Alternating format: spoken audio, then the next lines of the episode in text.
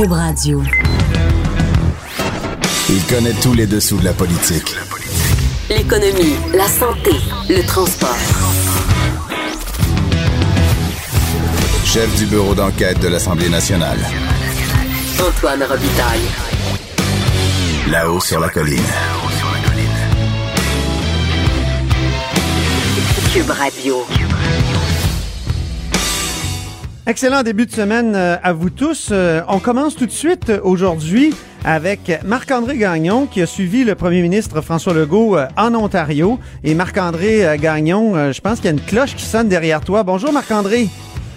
Bonjour Antoine. Ben oui, on est chanceux. La cloche vient d'arrêter de sonner. Je crois que c'était l'appel des députés qui siègent aujourd'hui à Queen's Park. Alors voilà, la, sonnette vient d'arrêter, un peu comme celle qu'on entend parfois à l'Assemblée nationale lors de mêlées de. Toujours un peu tannant quand ça arrive en même temps qu'on veut parler euh, en ondes, mais euh, ça vient d'arrêter, on est chanceux. Ah ben fabuleux, t'as as, tous les pouvoirs, Marc-André. On voit que on voit là que tu pourrais faire un bon président de la tribune. OK. Marc-André, dis-moi, euh, ce matin, euh, il y a eu rencontre, euh, mais M. Legault a pas encore parlé, je veux dire, aux journalistes. Il a parlé à Doug Ford, mais il n'a pas parlé aux journalistes encore. Et on a un petit extrait parce que dans le photo-op, il a déclaré ce qui suit. On peut écouter François Legault. Donc, on va parler évidemment d'économie. Actuellement, l'Ontario envoie 42 milliards par année de produits au Québec. On en envoie 40 milliards. Je suis certain qu'on peut augmenter ces deux chiffres-là. Euh, je vais lui parler d'hydroélectricité. Je pense qu'on je vais lui faire euh, I'll make him a deal he can't refuse. il passait du français à l'anglais, M. Legault, Marc-André? Oui, ben c'est ça. Ce qui est intéressant, c'est que M. Legault s'est d'abord adressé euh, à M. Ford en français lorsque M. Ford l'a accueilli à son cabinet ici.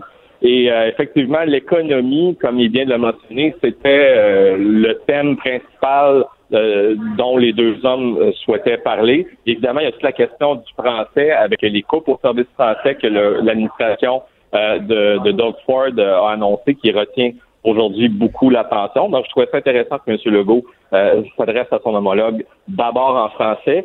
Et M. Ford, de son côté, ben, a, fait valoir qu'il y avait beaucoup en commun avec M. Legault parce qu'ils sont tous les deux des hommes d'affaires, c'est ce qu'il a souligné. Puis euh, il, nous a dit, on comprend tous les deux comment gérer une entreprise et il trouve que ça, c'est, c'est fabuleux, un peu l'espèce d'approche d'homme d'affaires pour euh, euh, gérer la province. Alors, et, voilà. Et, dans les autres enjeux, bien évidemment, la, la question de la, protection, de la gestion de l'offre, hein, dans le contexte du, du, nouvel accord États-Unis-Mexique-Canada, dont la signature est attendue prochainement. Euh, alors voilà. Euh, il serait surprenant que il serait surprenant, Marc-André, que François Legault fasse une colère ou dénonce euh, carrément les décisions du, gouvernement Ford à l'endroit des Franco-Ontariens. rappelons que le gouvernement Ford euh, a carrément euh, fermé des, bureaux qui s'occupaient des affaires francophones en Ontario, puis a annulé un projet d'université en français, un campus qui aurait eu qui aurait eu pignon sur rue à Toronto.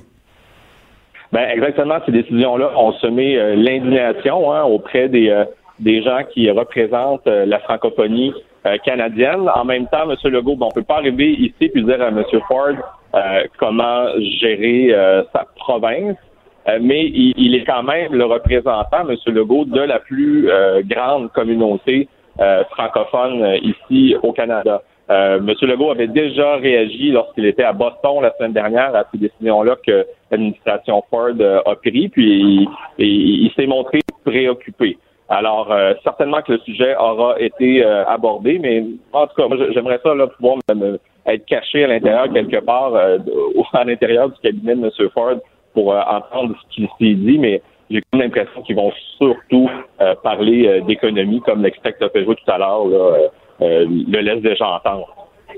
Parce que en plus, M. Legault, là, il veut vendre de l'électricité. Il, note que la balance commerciale est, vraiment en défaveur du Québec. C'est pas pas énormément là, 40 milliards, 42 milliards, c'est pas euh, c'est pas une, une, balance extrêmement négative. Mais lui, il dit les deux chiffres doivent monter, mais en même temps, il est il est vendeur d'électricité. Alors c'est c'est difficile pour lui de de, de carrément le déchirer sa chemise.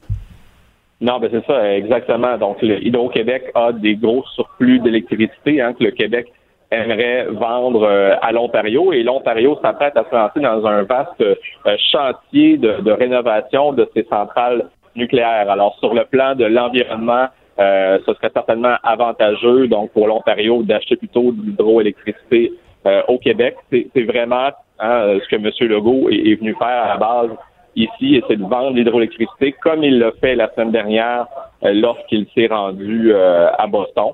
Euh, faudra voir, euh, bon, dans les, les, mois à venir, euh, si tout ça va se concrétiser. Hein. Donc, c'est le début d'une relation. Ontario-Québec, deux personnes qui, qui prétendent qu'ils sont des hommes d'affaires avant tout. On va voir comment ça, ça va évoluer. Déjà que avec les ben, deux anciens gouvernements, ça allait très bien, Marc-André. Entre M. Couillard et Mme Wynne, ça allait très bien. Exact. Exactement, ils avaient une relation euh, que je qualifierais de très amicale. En tout cas, ils s'entendaient bien. Est-ce qu'on va assister aujourd'hui à la naissance d'une nouvelle bromance, si tu me permets l'expression, oui, oui. entre Doug Ford et, François Legault? Ben, ça, ça suivre, mais devant les caméras tout à l'heure, euh, ben, ils ont essayé de, de, montrer d'eux euh, une image très sympathique. Ils se sont échangés des jerseys, des chandails du Canadien de Montréal et des Maple Leafs de Toronto. Alors, euh, ça, les images que ça nous a donné devant les, devant les caméras. Euh, mais il y a un début. Euh, François Legault qui va s'adresser aux médias tout à l'heure. C'est sûr que j'aurais, euh, on, aurait tous, je crois, les médias qui sont ici aujourd'hui à Queen's Park, été intéressés. On aurait aimé pouvoir poser des questions à Doug Ford. Malheureusement, ça n'arrivera pas, mais M. Legault va s'adresser à nous dans, dans quelques minutes, là, oui. devant la porte du cabinet du premier ministre de l'Ontario et la rencontre devrait se terminer peu. Ben Marc-André, euh, on te laisse y aller. On te lit euh, sur le site et après ça dans le journal de Québec, puis on s'en reparle, c'est sûr. Avec plaisir. Bonne fin de visite à Toronto. Merci. Bye bye. Merci. Donc, on continue, nous, notre bloc politique actualité. Euh, je vous propose d'écouter un entretien que j'ai eu avec Rémi Nadeau, le chef de bureau parlementaire du journal à l'Assemblée nationale. Je l'ai enregistré un petit peu plus tôt ce matin. Écoutons cet je entretien. vers euh, Rémi Nadeau, qui a passé son samedi euh, au post-mortem du Parti québécois. Puis, est-ce que les, les péquistes sont déprimés? Ben effectivement, euh, il y avait pas beaucoup d'effervescence et euh, d'enthousiasme. Euh, c'est sûr que c'est un post-mortem après une dégelée électorale très dure. il y avait plusieurs candidats, ben, ex-députés du Parti québécois qui ont été défaits à l'élection, qui étaient malgré tout sur place les présidents d'associations du Parti québécois. C'est dans les règles du PQ d'ailleurs de tenir un post-mortem dans les 60 jours suivant l'élection. Et euh, donc, il a été question euh, beaucoup de, de évidemment, des raisons qui auraient pu expliquer euh, cette débâcle-là.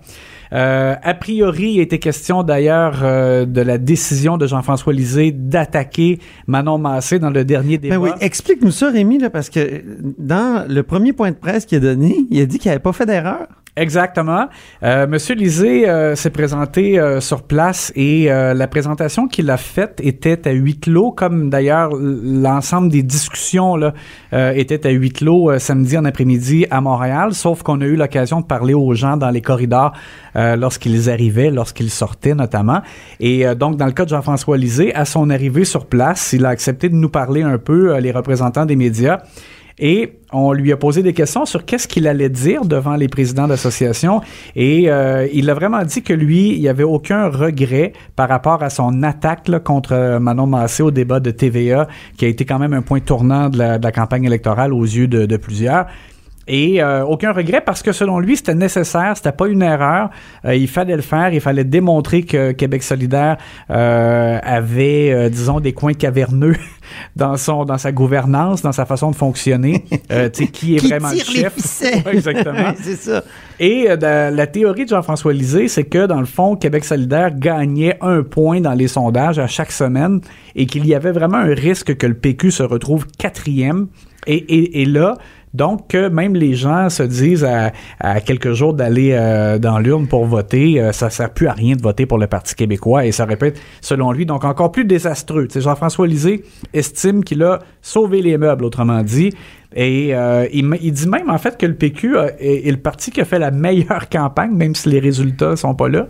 Euh, donc, devant l'insistance des journalistes qui disaient oui, mais est-ce que vous prenez la responsabilité de la défaite, il disait non, ce serait facile de faire ça. Mais selon lui, euh, c'est plutôt un concours de circonstances qui, a mené à l'échec du PQ. Mais là, s'il dit qu'il n'y a pas de regret pour la campagne, il y a un regret d'avoir dit qu'il n'avait pas fait d'erreur parce que tout de suite, quand il, sort de là, à 13h55, il publie sur son compte Facebook errare humanum est, c'est-à-dire l'erreur est humaine. Et là, il concède qu'il a fait des erreurs. Exactement. Alors, il change un peu sa version. Ouais, j'ai l'impression que euh, probablement qu'il l'a dû voir, ou en tout cas, si c'est pas lui, c'est peut-être des gens de son entourage qui ont peut-être dit, ben là, regarde comment ça sort. Ça, ça, fait un peu particulier de voir celui qui a mené les troupes à une dure défaite euh, dire qu'il a commis aucune erreur. Finalement, effectivement, sur Facebook, il s'est un peu repris euh, en disant que dans un scrum, là, un impromptu de presse, des fois, les nuances sont pas toutes là. Et bon, alors, euh, qu'il a été beaucoup question de ça. Lui, donc, s'est expliqué. Et on a parlé un peu à des gens sur comment c'était perçu ces explications-là. Moi, un député m'a dit c'est un peu 50-50 dans le sens que il y a des gens qui pensent qu'il aurait fallu plutôt garder le ton positif euh, qu'avait le PQ. Tu sais, le PQ a commencé la campagne avec un autobus faisant des blagues. Oui, c'est ça, en faisant des jokes. Après ça, ils nous ont dit sérieusement? Oui, c'est ça. Puis là, il a tellement été sérieux qu'il est devenu, qu'il a fini dans les attaques. Bon, alors là, pour certains... Ça sentait la panique. Ben c'est ça. Pour certains, ça faisait un, ça donnait l'impression d'un geste désespéré, donc c'était pas une bonne chose. Il y en a d'autres qui disent, ben effectivement, euh, en campagne, tu y vas pour gagner, mais à un moment donné, peut-être qu'à un certain point, tu te rends compte que là, il faut sauver les meubles, justement. Bon, alors, il semble que les avis sont un peu partagés. De toute façon, M. Lisée avait déjà fait cette présentation, présentation-là devant euh, les candidats d'effet d'élection dans une rencontre là, que, à laquelle les, les médias n'avaient pas été convoqués. Là. Euh, donc, euh, pour les, les, les, élus, les anciens élus, c'était pas une surprise. Ils avaient déjà entendu là, la théorie de M. Lisée là-dessus. Là, ce qui est étonnant, c'est qu'on entend plein de, de péquistes dire il faut se recentrer sur la souveraineté alors que c'est eux-mêmes qui ont décidé de reporter la souveraineté après 2022, dans le mmh. fond. Et tu as parlé notamment à Marc Laviolette. Qui, oui. Marc Laviolette, c'est un militant très connu de, du SPQ libre. De l'aile dure. Plutôt pressé, là, d'habitude, et, et, et, qui t'a dit des choses un peu surprenantes. Oui, ben parce qu'il disait justement, à un moment donné, euh, c'est, tu sais, en anglais, on dirait damn if you do, damn if you don't, là, c'est-à-dire... Euh, si... En français, c'est un dilemme. Ouais. c'est une bonne façon de le C'est vrai, c'est vrai, pareil. Exact. Alors, c'est que, dans le fond, si le Parti québécois s'était engagé à tenir un référendum dans un premier mandat, Marc Laviolette dit on se serait fait accuser de pelleter des nuages puis de ne pas être sur la coche à l'égard des priorités des Québécois. Euh, et en même temps, là, ben, en disant on parle pas de souveraineté maintenant, euh, il y aura pas de référendum dans un premier mandat, on remet ça plus tard. Ben, selon lui, ça a un peu conforté les gens dans l'idée que l'élection, le thème de, de cette élection-là, c'était plutôt de se débarrasser du Parti libéral et qu'il fallait trouver euh, une alternative, un changement, et le PQ n'a pas été capable d'incarner ce changement-là. Euh, J'ai parlé aussi à la présidente euh, de l'association du PQ dans Joliette. Euh, ah, Thérèse, Joliette, donc, représentée par, par Véronique, Véronique Yvon. Euh, elle s'appelle Thérèse Chaput et, et j'ai trouvé aussi drôle ce qu'elle m'a dit, parce qu'elle disait c'est pas vrai qu'on voulait pas parler de, de souveraineté. Euh, puis elle, elle, semblait un peu écorcher les médias en disant c'est vous qui avez dit qu'on n'en parlait pas tout de suite. Puis donc les gens là, ils ont, ils ont eu cette perception-là, mais en même temps, ils reconnaissent que je dis c'était ça aussi, c'est que la stratégie, c'était de dire on fait ça en deux temps et ce sera en 2022 qu'on proposera ben oui. un référendum sur la souveraineté. Donc elle a dit on n'avait pas laissé de côté l'indépendance, mais elle reconnaît finalement que cette stratégie-là a donné l'impression qu'ils mettaient de côté l'indépendance. Bon. Alors, et, et, même quand on, on leur demande qu'est-ce qu'il faut faire pour l'avenir, euh, c'est pas très clair. Euh, ouais, en terminant. Ils, ils veulent parler d'indépendance, mais ils savent qu'ils sont un peu pris dans un étau, que c'est, c'est pas vendeur présentement. Donc, euh, voilà. Ils sont dans un dilemme encore. C'est encore le dilemme oui, pour, pour, un bout de temps, je pense. Merci beaucoup, Rémi Nadeau. Au plaisir. Là-haut sur la colline. Ce que les ministres n'ont pas voulu dire, Antoine va vous dire. Cube Radio, de 13 à 14. Vous écoutez Là-haut sur la colline. On est de retour à la hausse sur la colline, effectivement, avec Graham Fraser euh, à Ottawa et Mathieu Bocoté à Montréal. Euh, Graham Fraser, c'est un ancien correspondant du Globe and Mail à Québec qui a publié un livre sur le, le Parti québécois en 1984, René Lévesque and the Parti québécois in Power.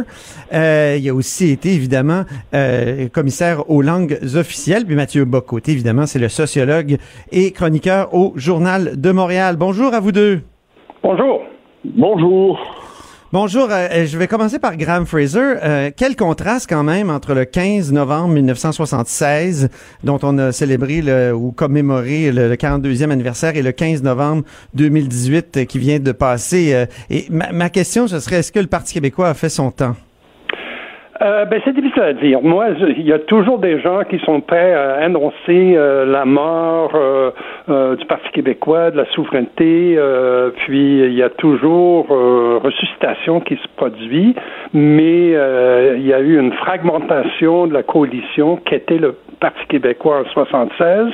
on a vu une division entre Québec solidaire et le Parti québécois qui augure mal pour le Parti québécois. Donc, donc, euh, c'est sûr qu'il y a une morosité euh, très compréhensible maintenant, qui n'était pas du tout le cas il y a cinq ans, il y a 42 ans ou en 76 en tout cas. Mathieu Bocoté, on sait que le Parti québécois a fait son post-mortem en fin de semaine, samedi. Est-ce que cette coalition-là, elle est morte et enterrée, la coalition dont parle Graham Fraser, ou est-ce qu'elle peut être reconstituée? Je ne vous entends plus, je n'ai pas entendu votre question.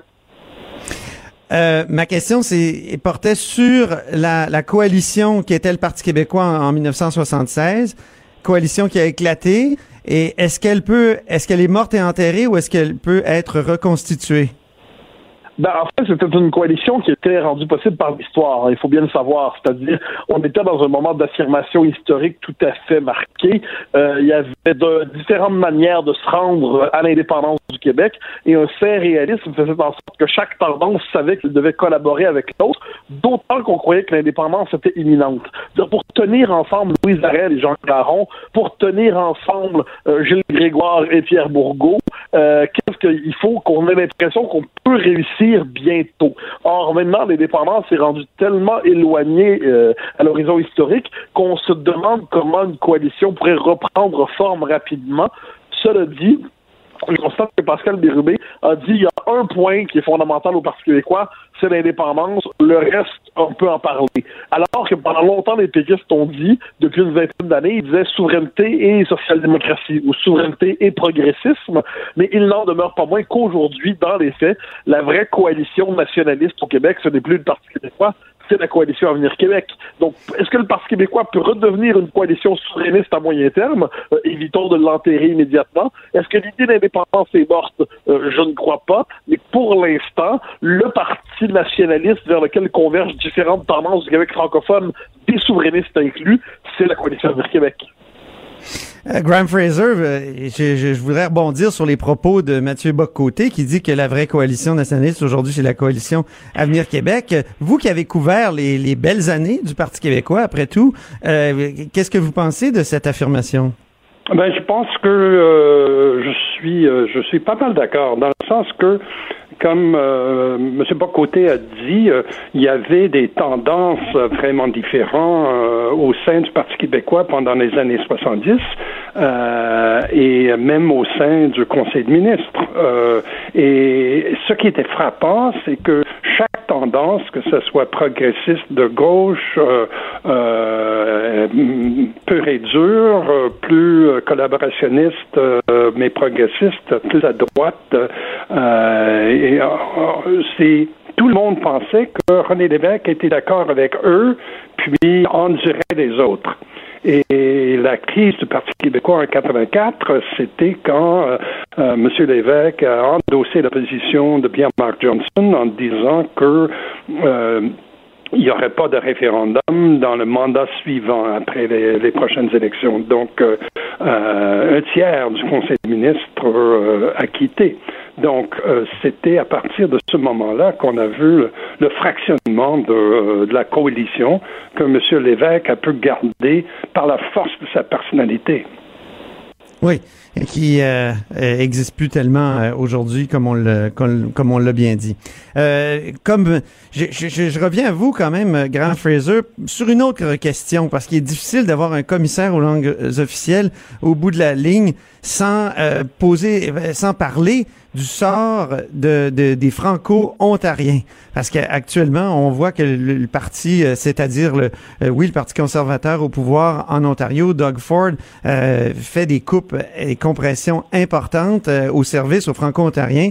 Est-ce que, est-ce que vous, comme commissaire aux langues officielles, vous, vous dénonceriez ça aujourd'hui? Oui, tout à fait. Moi, je ça. D'abord, faut souligner, je ne suis plus commissaire, ben non, mais j'étais euh, euh, très déçu euh, et euh, je suis quand même frappé par la, la mobilisation de la communauté franco des communautés franco-ontariennes, surtout sur la question du commissaire euh, euh, au service en français. Euh, François Boileau a fait joué un rôle extrêmement important depuis 11 ans maintenant. il a parlé fort, il a agi avec justesse, mais aussi avec courage.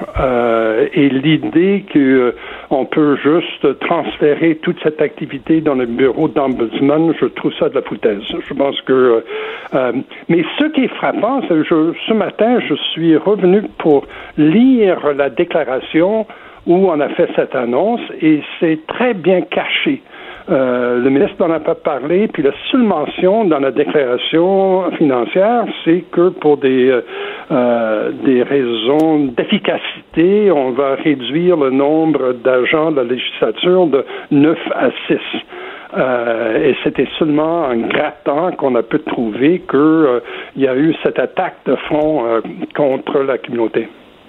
Et là, quelle coïncidence aujourd'hui, François Legault, on en a parlé plus tôt à, Marc-André Gagnon, mais François Legault est à Toronto. Euh, qu'est-ce qu'on pourrait espérer du, du, du premier ministre du Québec euh, à Toronto, euh, Mathieu Bocoté? Ben, en fait, le premier ministre du Québec, ben, je, bon, je pense que la, la personnalité de François Legault, c'est pas exactement celle-là, mais je pense que François Legault, s'il a des idées claires, doit rappeler des concepts de base à Doug Ford, lui rappeler des concepts oubliés mais pourtant fondateurs, par exemple la notion de deux peuples fondateurs. Il devrait lui rappeler que les Franco-Ontariens ne sont pas d'abord des Franco-Ontariens, mais des Canadiens français, comme on disait autrefois, c'est-à-dire des gens qui représentent une partie de l'histoire de ce pays et, euh, et d'ailleurs, c'est pas en tant que franco-ontarien, en pensant qu'ils ont des droits, mais en tant que Canadiens français, c'est-à-dire en tant qu'une des deux communautés fondatrices du pays. Il devrait aussi rappeler, me semble-t-il, l'incroyable débalancement entre la situation des anglophones au Québec, qui ont non seulement des droits historiques qu'il faut reconnaître, mais par ailleurs des privilèges néocoloniaux qu'il faudrait rappeler, et de l'autre côté la situation des francophones à la grandeur du Canada, un minimum de réciprocité ne serait pas trop. Il serait juste euh, que François Legault rappelle, il dit comment est-ce que vous apprécieriez ça, M. Ford, si je traitais les anglophones du Québec comme vous traitez les francophones de l'Ontario ou comme on traite les francophones à la grandeur du Canada? Je serais curieux de savoir comment le Canada anglais réagirait devant une question de simple bon sens comme celle-là. J'aimerais entendre euh, Graham Fraser là-dessus sur la réciprocité parce que j'ai vu ça beaucoup euh, sur les réseaux sociaux, des gens qui disent ben nous aussi on va couper euh, le financement mettons aux nombreux hôpitaux anglophones au Québec pour faire comprendre ce que c'est qu'être une minorité puis pour, pour faire comprendre les difficultés des, des francophones à, l'extérieur du Québec, hors Québec. Et, ce débat-là sur la réciprocité, Graham Fraser, comment vous l'accueillez? Euh, moi, je pense que euh, c'est euh, d'abord la nature du, du, système parlementaire au Canada fait en sorte que M. Ford a un gouvernement majoritaire avec l'appui de la minorité de la population. Et cette minorité l'a appuyé plutôt par des abusements avec le gouvernement précédent. Tout cela étant dit, il y a une fraction de sa base euh, euh, qui est intraitable sur cette question et qui s'en fiche des anglophones du Québec. Donc, l'idée qu'on peut tenir euh, la population anglophone comme otage, je pense pas que ça tienne la route comme, comme stratégie d'appui aux Franco-Ontariens. Euh, ce qui va être plus intéressant, c'est de voir comment euh, la population ontarienne mobilise derrière les communautés francophones euh, et, quel sera le résultat? C'est ce genre de mobilisation après euh, le règlement 17 en 1912 qui a créé le journal Le Droit et après l'hôpital Montfort qui, qui a créé, fait en sorte que maintenant l'hôpital Montfort c'est euh, euh, un hôpital de grande envergure, euh, malgré les efforts de, de, du gouvernement de Mike Harris de, de le fermer. Donc, s'il y a une mobilisation de ce genre-là, c'est possible qu'on va voir des résultats positifs, mais c'est pas en tenant en otage la population anglophone du Québec qu'on va avoir des résultats. Mathieu si en terminant? me permettre, oui, je peux me permettre, c'est pas une question, c'est pas une question de prendre en otage qui que ce soit. C'est simplement de constater qu'au Québec, euh, toute remise en question de certains privilèges institutionnels est pensée comme une forme de sacrifice des droits des minorités, par exemple dans le système de financement universitaire, alors qu'on constate qu'en Ontario, même les droits les plus élémentaires de la minorité sont présentés comme des privilèges. Alors, je pense pas que c'est une question d'otage ou quoi que ce soit, c'est simplement constater qu'il y a une forme d'impuissance québécoise là-dedans, et par ailleurs, au Canada anglais, on traite les francophones malgré tout, soit comme des bibelots, soit comme des résidus historiques appelés un jour à s'effacer. Me semble-t-il qu'un certain sens du réalisme politique devrait nous commander. En tout cas, euh, tout, à, fait en faveur du réalisme politique face à la situation. Euh, et euh, mais c'est un, geste honteux qui a été fait en mhm. cachette et mhm. j'espère que le débat que ça a provoqué va produire des résultats positifs. En tout cas, merci d'en avoir fait écho ici à ce micro. Puis euh, j'ai l'impression, avec la courte discussion qu'on a eue là-dessus, qu'on n'a pas fini de, discuter, de débattre de, ces enjeux-là, surtout cette semaine, les questions de dissymétrie, questions de, des accusations de prendre en otage et tout ça. Ben merci euh, infiniment, Graham Fraser euh, à Ottawa et, merci Mathieu Boccoté à Montréal. Je vous en prie. Merci, au plaisir. Là-haut sur la colline. Pour nous rejoindre en studio. Studio à commercial cube.radio. Appelez ou textez. 187 cube radio. 1877 827 2346. On revient euh, à on euh, là-haut sur la colline euh, avec Joseph Facal, professeur au HEC et chroniqueur au journal de Montréal. On va le rejoindre en France. bonjour Joseph. Bonjour Antoine. Alors, c'est, ça, brasse en France, euh, juste avant qu'on, aborde notre sujet principal, parce qu'on veut parler du Brexit et des parallèles peut-être qu'on peut faire avec des éventuelles négociations pour la souveraineté du Québec. Il y a des troubles sociaux en France actuellement, ça brasse? Et comment ça brasse? Alors, nous, au Québec, nous avons eu les carrés rouges. Euh, après, il y a eu les carrés verts. Et ici, maintenant, ce sont les gilets jaunes. Ben Alors, ce sont des gens qui euh, endossent, ou des gilets jaunes. Alors, ce sont des gens qui endossent ces espèces de petits par-dessus en substance plastique que vous mettez euh, près des chantiers de construction euh, ou pour être bien sûr qu'on vous repère la nuit pour attirer l'attention.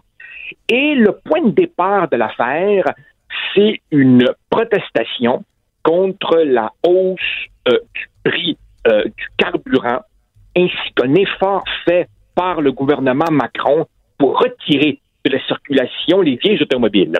Donc, ce que nous, on appelle les minounes. C'est donc, si vous voulez, une initiative de politique publique prise au nom de l'environnement, mais qui évidemment heurte un paquet de gens qui n'ont pas le choix que de prendre leur automobile. Donc, si vous ah. voulez, c'est... Donc, c'est comme euh, si on appliquait une sorte de pacte. C'est comme si on appliquait une sorte de pacte euh, en France actuellement. Je m'excuse de t'amener sur ce terrain glissant. ce qui est très amusant, par contre, c'est que, souviens-toi, Antoine, de la même manière que le conflit du printemps érable avait débuté sur euh, les droits de scolarité et rapidement était devenu un conflit beaucoup plus ample où l'on parlait de la corruption du gouvernement Charest, des casseroles, etc. Et eh bien, de la même manière, ici, on sent que cette question du carburant euh, n'est que l'étincelle, le déclencheur pour un mécontentement social beaucoup plus large, aussi évidemment surtout le gouvernement Macron qui est euh, mis en cause. Le président, d'ailleurs, a fait un mea culpa, disant c'est vrai que je n'ai pas su bien expliquer, etc. Donc, oui, véritablement, il y a des troubles sociaux. Bien, ben, euh, on pourrait en parler longtemps, mais euh, il faut aborder notre sujet. Le Brexit, euh, c'est quand même incroyable et ça, ça ébranle aussi l'Europe, puisque il y a eu des négociations. Le gouvernement anglais est en crise. Et, là, la question qui m'est venue la semaine passée, puis que je t'ai envoyée par courriel, c'est est-ce qu'il y a des comparaisons à faire entre les négociations du Brexit et celles éventuelles pour la souveraineté du Québec, parce que ça, ça serait le même genre de complexité imbriqués comme ça des, des, des, des, organisations étatiques, au fond, qui, euh, qui sont bien imbriquées? Antoine, euh, tu as le don de poser des questions auxquelles on pourrait prendre toute une session dans un séminaire universitaire pour y répondre. la réponse courte, la réponse courte est que oui, il y a un parallèle à faire, en ce sens que c'est vrai que ce n'est pas simple dans des sociétés ou des économies modernes, avec des systèmes sociaux sophistiqués, avec beaucoup d'intégration, avec un système de droit indépendant du pouvoir politique, ce sont des opérations complexes. À la différence, par exemple, des régimes euh, autoritaires euh, dans des pays en voie de développement où un leader fort peut, si tu me passes l'expression, bulldozer la société civile. C'est pas du tout mhm. le cas ici. Et donc, oui, ce serait complexe.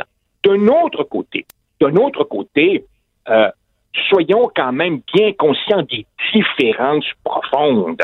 D'abord, évidemment, un pays qui quitte l'Union européenne, c'est inédit. Il n'y a pas de mode d'emploi. C'est le premier cas. Tandis que des pays qui accèdent ou tentent d'accéder à la souveraineté de manière ordonnée, il y a un mode d'emploi. Ça, c'est déjà fait. Le Québec n'aurait pas été le premier. Deuxièmement, s'il y avait eu des négociations post-référendaires au Québec, ce seraient des négociations à un contre un, c'est-à-dire le Québec et euh, le vis-à-vis d'en face. Ici, il y a évidemment la Grande-Bretagne et en face d'elle, l'Union européenne est une sorte de créature un peu étrange où il faut à chaque fois aller chercher l'assentiment des 27 partenaires de l'Union européenne. Donc c'est une toute autre dynamique.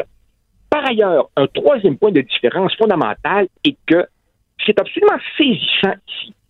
C'est qu'en Grande-Bretagne, les ténors du mouvement Leave, partons, les, Boris Johnson, les Nigel Farage et compagnie, Antoine, ils sont tous partis. ils sont tous partis. Il n'y en a aucun, il y en a aucun qui pilote l'avion. Et on a laissé euh, une espèce de, de, mélange de gens qui étaient pour la sortie, mais du bout des lèvres, et des gens qui auraient préféré que ça se passe pas. On a laissé ces gens-là en charge. Alors que je te garantis qu'en 1995, si le oui avait triomphé, M. Parizeau, comme on dit, il levait pas les feutres. Il restait là pour piloter l'avion. de l'étranger? Revisite, un petit... revisite un petit peu la campagne du, du Brexit. C'était très, très, très improvisé. Je, je, soumets respectueusement, et tu vas dire évidemment que je prêche pour ma paroisse, en 1995 et dans toutes les années précédentes, on avait fait nos devoirs. OK. Alors là, mais, justement, de, de l'étranger, cette improvisation-là a, l'air vraiment bizarre. Et surtout, le, fait que les leaders, euh, comme tu l'as dit, Boris Johnson et Farage, ont, quitté. Pour, pourquoi ils, pourquoi ils, ont quitté? Puis, est-ce que les, les ministres qui ont quitté le gouvernement ont utilisé le même genre d'argumentaire? Alors, ils ont quitté pour deux raisons. Premièrement, Nigel Farage est un de ces... Euh, euh, je crois que c'est M. Bouchard qui avait un jour utilisé, l'expression bout de feu pour désigner Stéphane Dion et plus largement ces gens qui aiment la provocation. Alors Nigel Farage est un vrai populiste dans le sens dans le vrai sens du terme, qui aime comme ça allumer des feux, mais qui n'a jamais exercé la moindre responsabilité exécutive sérieuse. Quant à Boris Johnson, l'ancien maire de Londres et ministre des Affaires étrangères, alors lui, c'est pas compliqué. Lui, il veut la job de Theresa May. Lui, il veut être premier ministre. Alors, il attend simplement que ça casse la gueule et il va dire ensuite Coucou, c'est moi, je suis de retour. Donc, il y, a toutes sortes de calculs personnels là-dedans. Hein. Je te rappelle que Theresa May, en ce moment, subit une fronde à l'intérieur du caucus euh, des députés conservateurs qui n'ont besoin que de 48 lettres signées par 48 députés pour obtenir un vote sur son leadership. Ah oui, donc j'imagine que ça s'en vient parce que ça va très mal dans son cas. Elle a perdu énormément de ministres. Là. Ça s'en va, ça, ça, va très très mal. Ce, qui, d'une certaine façon, pour le moment, sauve euh, Madame May, c'est qu'elle a un accord de principe. Et ici, évidemment, je souligne lourdement principe. Hein. L'accord de principe fait 585 pages. Il doit être soumis à une réunion extraordinaire à Bruxelles euh, dimanche. C'est un accord qui simplement pose les bases de la prochaine étape de négociation, qui serait une négociation portant sur une période transitoire de deux ans. Et ensuite, on n'a même pas encore abordé euh, l'accord de coopération future. Donc, au fond, elle a gagné. Donc, on est dans l'étapisme. On est vraiment dans l'étapisme, Joseph. On est dans l'étapisme radical. Et ce qui sauve aussi, Madame May, c'est que elle est prise dans une toile d'araignée à ce point inextricable qu'il n'y a pas grand monde qui veut la job. Mais Joseph, Joseph, merci infiniment pour ce, portrait, ce regard d'Europe que, que tu nous amènes euh, d'ailleurs à chaque lundi. C'est toujours euh, très agréable. Alors, je te dis à lundi prochain. Au revoir. Avec plaisir, Antoine. Au revoir. Porte-toi bien. Bye. Là-haut sur la colline. Joignez-vous à la discussion. Appelez ou textez. 187 Cube Radio.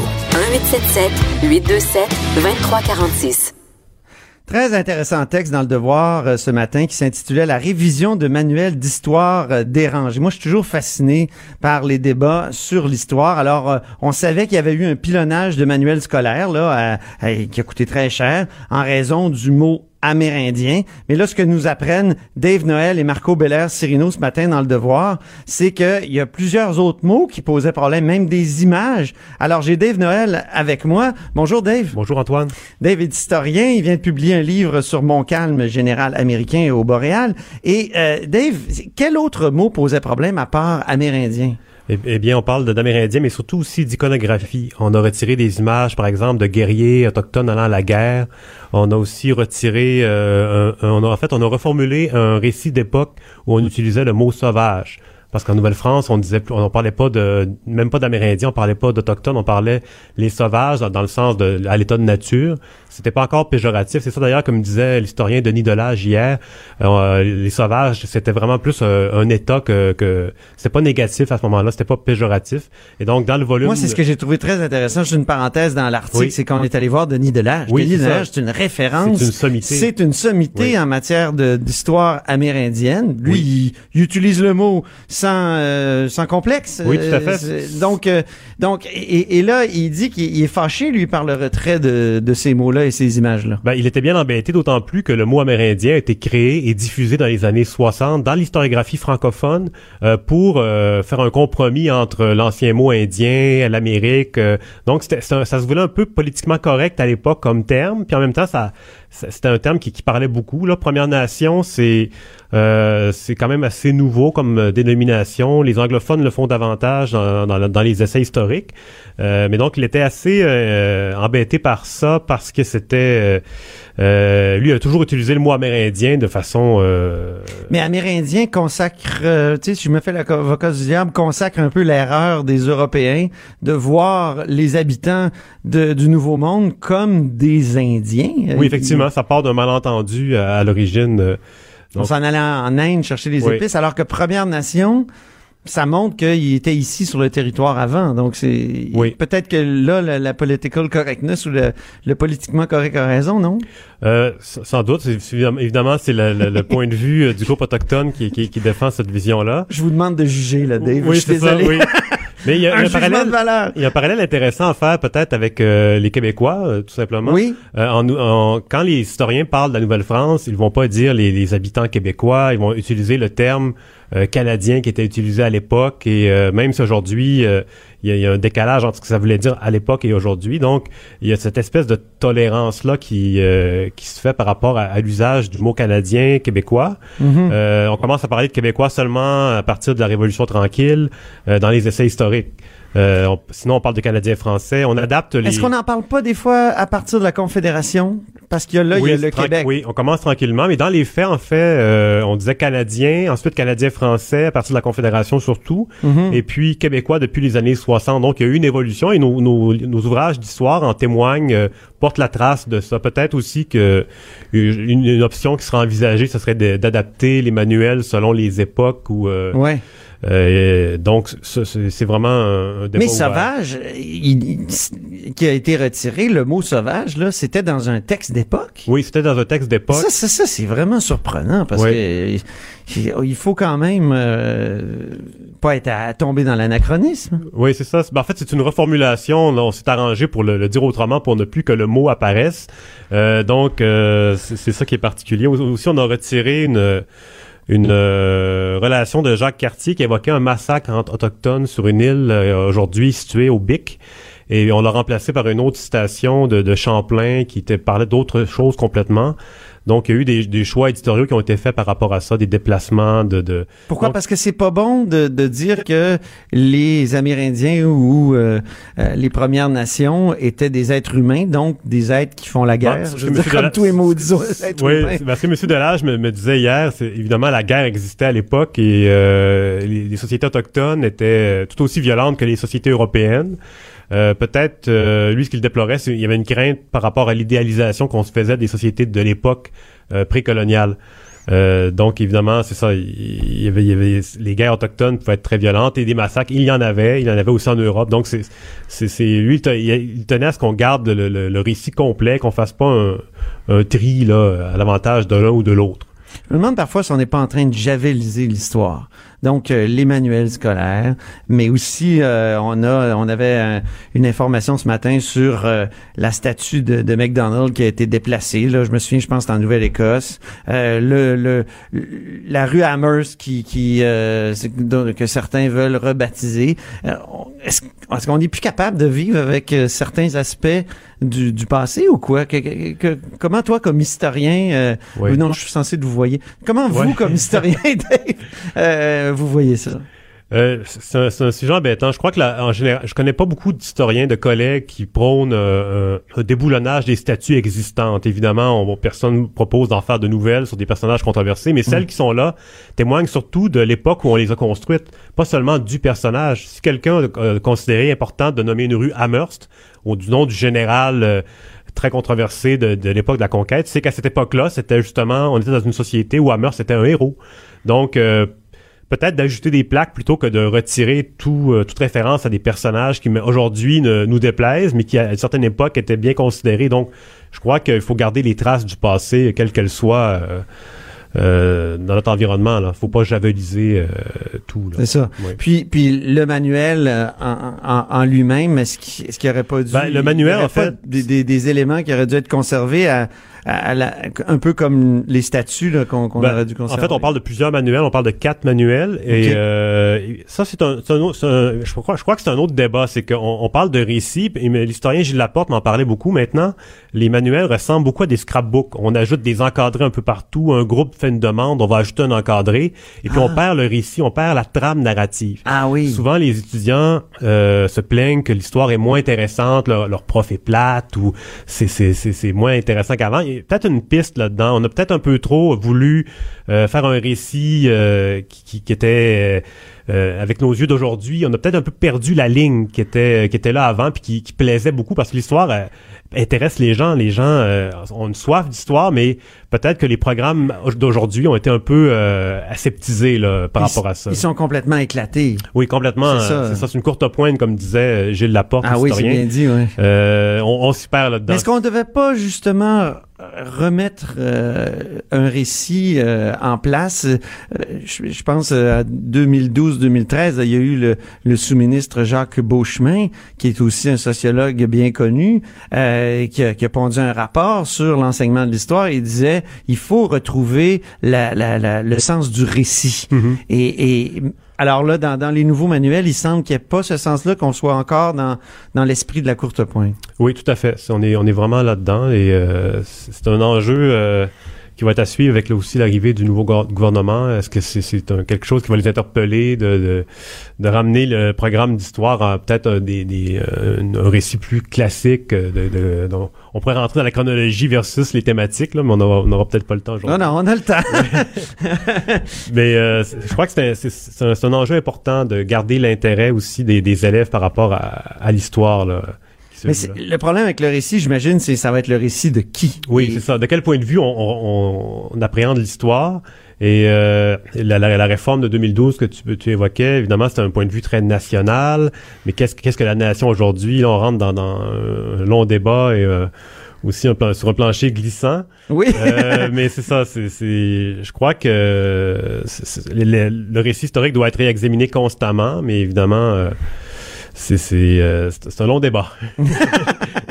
Pour l'enseignement de, l'histoire. Mais toi, euh, dans ton livre sur Mon Calme, tu racontes euh, une histoire. Oui, c'est ça. Tu racontes l'histoire de, mon, de, Mon Calme. Oui, c'est aussi le débat de ramener les grandes périodes, les grands événements, les grands personnages. Parce qu'on s'est beaucoup, depuis les années 60, désintéressé des, des, des, héros, tout ça. Mais sans parler de héros, on peut plus dire, mettons, de, de personnages qui incarnent leur époque si euh... puis des personnages marquants parce que veut veut pas il y en a. C'est ça. Euh, quand on va écrire l'histoire de notre époque on pourra pas passer à côté de Donald Trump, par exemple, hein, qui, qui va avoir quand même changé quelque chose, euh, juste sur le plan de la euh, du libre échange, par mhm. exemple. Un, président qui arrive qui dit moi le libre échange, je je, je je crois pas à ça, je veux revenir à des techniques protectionnistes, tout ça. Je veux dire, ça a changé quelque chose. Il y a un être humain qui a changé quelque chose. Euh, Alors que l'histoire telle qu'on l'enseigne souvent, c'est on veut faire calculer le nombre de pots qui étaient échangés à une telle époque comme s'il n'y avait pas d'être humain qui pouvait faire la différence. Un des enjeux aussi, c'est l'indifférence. C'est qu'on ah. a fait, on le récit tellement aseptisé par moment, en général, on, on s'y désintéresse. Donc, il n'y aura plus personne à déboulonner bientôt puisqu'il y aura un désintérêt complet. C'est un risque que, je vois, en tout cas.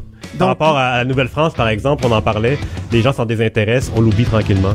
On est en train d'oublier la, Nouvelle-France. Ça, c'est terrible quand même. C'est étonnant. Parce qu'on a jamais cru. Euh, ben non, quand, quand on se reporte aux années 70, par exemple, à la construction, mettons, de Place Royale. Oui, on est très loin. on en parlait il y a quelques semaines. Ben, Dave Noël, merci infiniment. Alors, c'est à lire dans le devoir la révision de manuel d'histoire des ranges. Alors, c'est tout pour nous, c'est tout pour là-haut sur la colline. Merci à l'équipe, merci à Joanie Henry à la mise en onde, euh, en, en onde, pardon, Alexandre Moranville et Luc Fortin à la recherche.